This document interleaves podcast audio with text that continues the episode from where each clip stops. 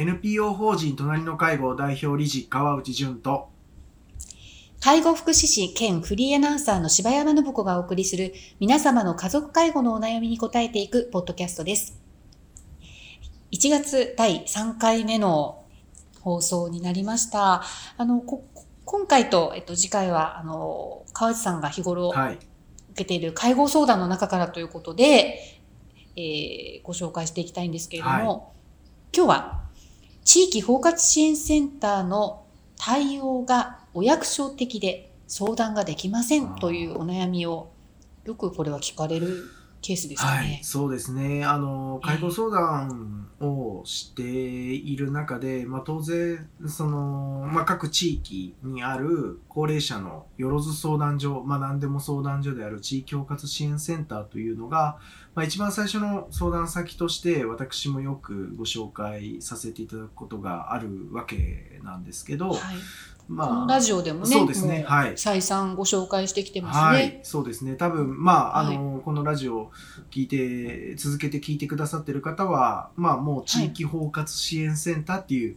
う名前は知ってくださってると思うんです。はい。うで、ただ、そこに、もうすでに問い合わせはしてみたんだけど、とても、こう、こちらの話を聞いてくれる風ではなくて、えー通り一辺倒な、こう、制度の説明をされて、えーあとは、あの、困ったらまた連絡してくださいと言われてしまいましたというふうに相談者の方がおっしゃったりすることがあるんです。ええでえええっと、当然、えーまあ、そその相談しした側がそのように感じてしまったことはすごく残念なことだとは思うんですけど、ですけど、ただ一方で、その、まあ、このラジオを聞いてくださってる方々にとってはちょっとこう、お嫌な話かもしれないんですけれども、えー介護をこう抱え込んだり家族のお介護をおに直面したりしていくと、はい。えっとなかなかこう人に相談をおしたり人にこう気持ちをこう開いていくというかというのがこうしにくい精神状態になることがあり得るということなんですね。なので、えーとてもあの地域包括支援センター側としては丁寧に話を聞こうとおしてくれているんだけどでも、はい相談する側の人がこう、はいうまくう話ができなくて結果、うん。役所のように役所的に感じてしまうと。通り一辺倒な風に感じてしまうと、おいうケースが、まあ、残念ながらあの少なくないんですよね。なので、えっ、と、私はその介護相談の中でこういう話を聞いたときに、えーああ、じゃあそういう対応だったうん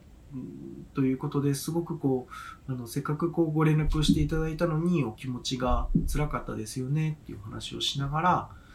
じゃあ、あの、私が今度地域包括支援センターに、え連絡、私がね、代わりにして、えー改めてどんなサポートをしてもらえそうかということを私代わりに聞いてみてもいいですかっていうふうに、言ってこう、まあ、大体 OK してくださるので、えーはい。後日連絡してみるととっても、あのー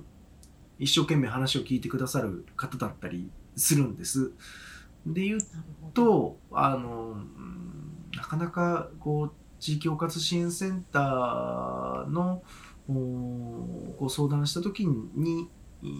うまくつながることができない理由は、まあ、当然あのたまたま地域包括支援センター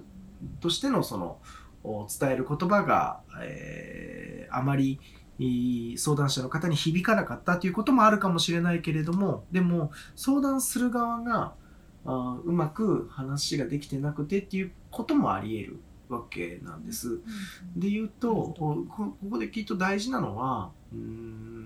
いやまあそこまで気持ちが追い込まれる前に当然相談する電話でしかも匿名でも相談ができるから早い段階で相談するっていうのもまあ当然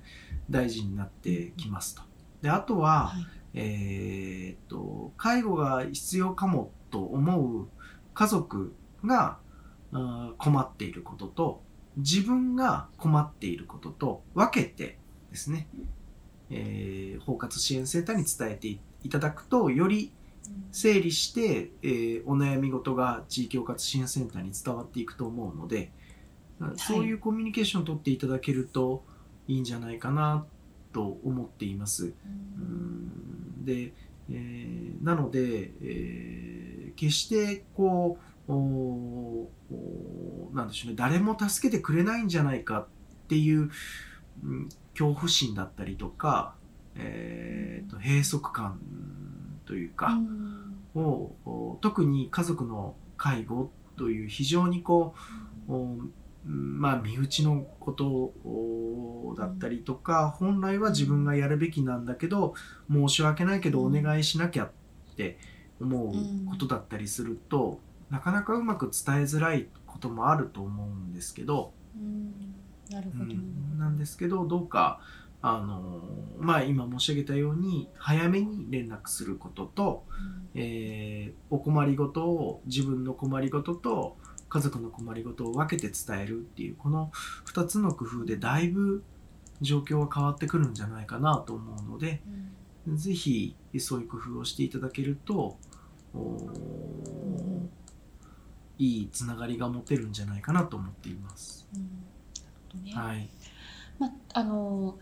結構こんなことを話していいのかなってやっぱり思ってね、うん。あの地域包括センターもあの忙しいだろうしとかたくさんねね。やっぱりあのご支援待ってる方がいらっしゃるだろうしはいとかっていうところで、こんなこと頼んでいいのかなとかあとやっぱなんかどこをポイントにして伝えたらいいのかみたいなところは確かにちょっとわからない。あんまお手本がないというか、うん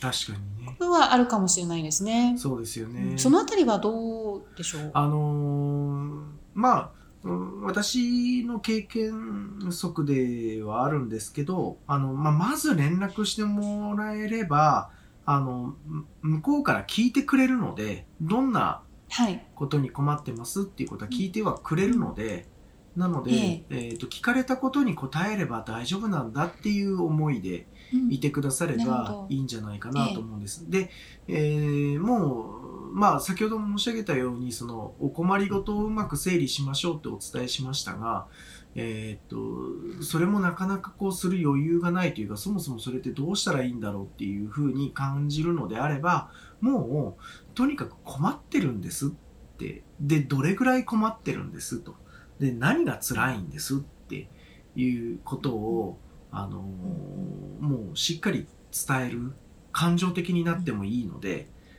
伝えていただいた方が、ええあの、ええよりいいリアルにいい向こうには伝わるかなと思うので、はい。なので、なんか、こう、整理ししてからじゃないとっていう風になればうん、当然タイミングが遅れるだろうし、うーんと、早く相談しようと言った時に、えーじゃあその、例えば介護が必要かもと思う人が親だったら、親の許可を取ってから相談しようってすれば当然おあのタイミングが遅れてしまうのでもうあの、はいこれはちょっと大変だなと思ったところで一旦電話するっていうことを心がけていただけたらいいんじゃないかなと思いました。そうですね。うん、やっぱこうオブラートにくるくるまずにというか、うん。ありのままをちゃんとこう伝えていけばいいんじゃないかってことでもありますよね。そうですね。なので、うんうんもうあの大変だと感じてることを伝えてもらえたら、あとはあの支援する側として、えーはい。聞きたいことをご質問させていただくと思いますので、うんどうかそのようにつながっていただけると、あのはいいい支援が引き出せるんじゃないかなと思うので、まあとにかく、あのまずは電話で連絡をしてみてほしいなと思っています。はいはい。せっかくねアクションを起こされたんだから諦めずにというこそうとで。ですね。ねはい。はい。ぜひよろしくお願いします。はい。ありがとうござあいました。りがとうございました。皆様の家族介護に関するお悩みを募集しております。ラジオネーム、年齢、性別、家族介護のお悩みをラジオアットマーク、老人介護 .com までお送りください。